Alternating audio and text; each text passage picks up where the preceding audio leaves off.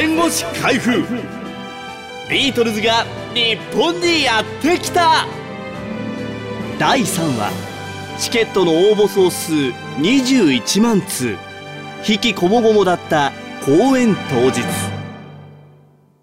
ご案内役は私ナレーターの小菅和則がお届けします。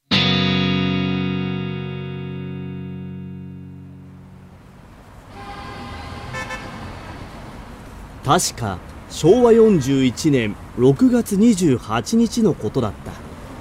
当時福岡県立明前高校の3年生だったシーナロケッツのギタリスト鮎川誠はバイクに乗り友達5人と小雨混じりの国道を突っ走った。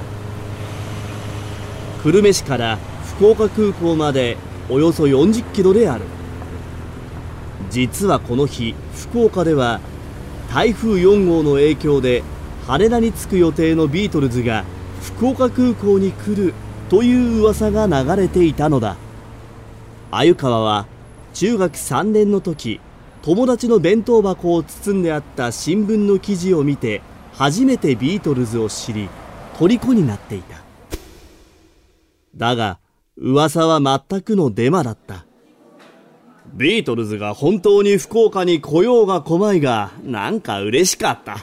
バイクを飛ばしていて想像が広がり、それだけで楽しい。空港には僕ら以外にも、こいつらもそうだな、というのがうろうろしていた。6月30日午後6時40分。ビートルズのコンサートが東京の武道館で始まった。コンサートは30日から7月2日までの3日間で計5回行われるが、チケットを入手するのは至難の技だった。混乱を避けるため、主催者側が往復はがきによる応募と抽選の方法を取ったためだ。応募はなんと21万枚に達し、1人1枚限りのところを1300枚も送りつけたファンもいる。しかし、実はチケットは相当数余っていたという。共同エージェンシー代表取締役の嵐田三郎は当たった人が取りに来ないなどで相当残ったんです。広告を出すとまた大騒ぎになるので知り合いなどに電話をして最終的には完売になった。と打ち明ける。東京杉並区内の私立女子校に通う熱烈な女性ファンの一人は、クラスの友人とその両親の名前までをも借りて50枚のハガキを書いた。幸運にもそれぞれ階が違うチケットが3枚当たった。学校では一応ビートルズを見に行ってはいけないということになっていた。でも、ジョージ・ハリスンが好きで、友達と一緒に2回見て後の1回は悪いから友達にも内緒で行った。数年前にやっと打ち明けましたけど。足が長くて髪がクリードですごく可愛かった。会場には後にチューリップを結成し心の旅などヒット曲を放つことになる財津和夫の姿もあった。この年高校を卒業し浪人中の財津は福岡から夜行列車に長時間揺られてやってきたのだった。東京に行くこと自体がワクワクしました。武道館では遠い席で豆粒ぐらいにしか見えない。歓声もものすごかったが音はちゃんと聞こえた。それよりビートルズと同じ空気を吸っているということに感動した。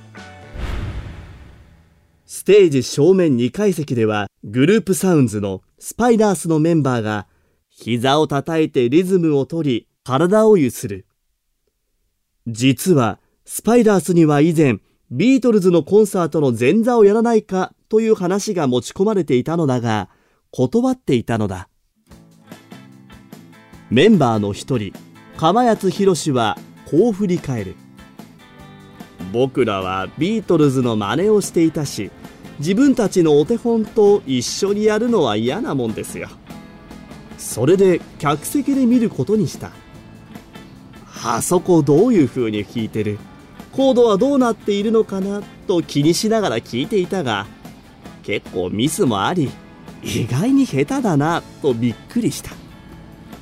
レコードと全然違うしうまいバンドはレコードと同じように演奏できるものだと信じていましたから見るまでのイメージがすごすぎた。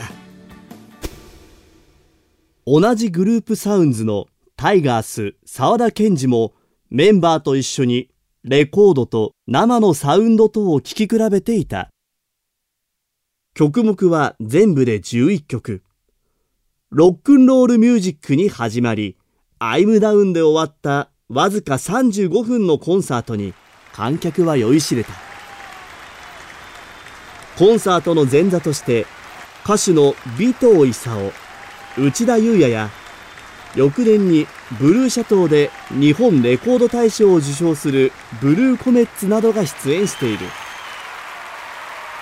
悲しき願いなど2曲を歌い1万人が集まるところで歌うのは生まれて初めてだったという尾藤はビートルズのコンサートが終わり内田とプレゼントを手にビートルズの4人に会おうと試みる。しかしビートルズサイドのガードは固くスタッフらと押し問答になっただけだった。ブルーコメッツのギタリスト三原綱木もステージ付近でビートルズの演奏を生で聴こうとしたが認められず楽屋で備え付けのスピーカーに耳を傾けた。失神し救護室に運び込まれる少女も続出した。警視庁警備課長の山田秀夫は様子を見に救護室に出向いた。ところが係の警官はたとえ警備課長といえども男性である以上お見せするわけにはいきません。と妙なことを言う。山田は何だと思ったら少女たちが興奮のあまりおもらししちゃっていた。と苦笑いする。武道館の外ではファンは一向に帰ろうともせずたむろしていた。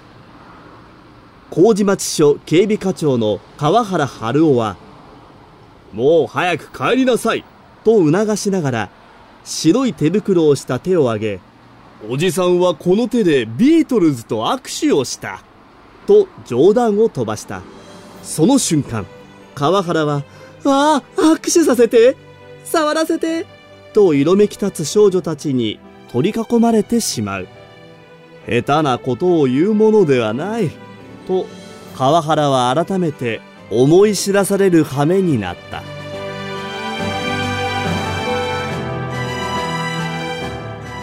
次回は第4話、外出禁止の4人をお届けします。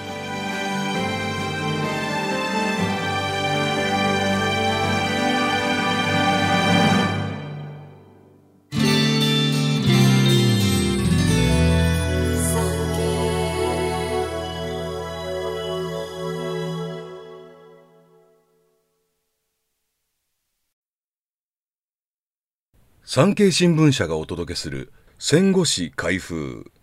最後までお聞きいただきありがとうございます。番組をフォローすると最新エピソードが自動でダウンロードされるので外出の際にはデータ容量を気にせず楽しめます。番組右上のフォローボタンからぜひフォローをお願いします。また Apple Podcast では高評価とレビューをお待ちしております。ぜひ皆様のご感想をお聞かせください。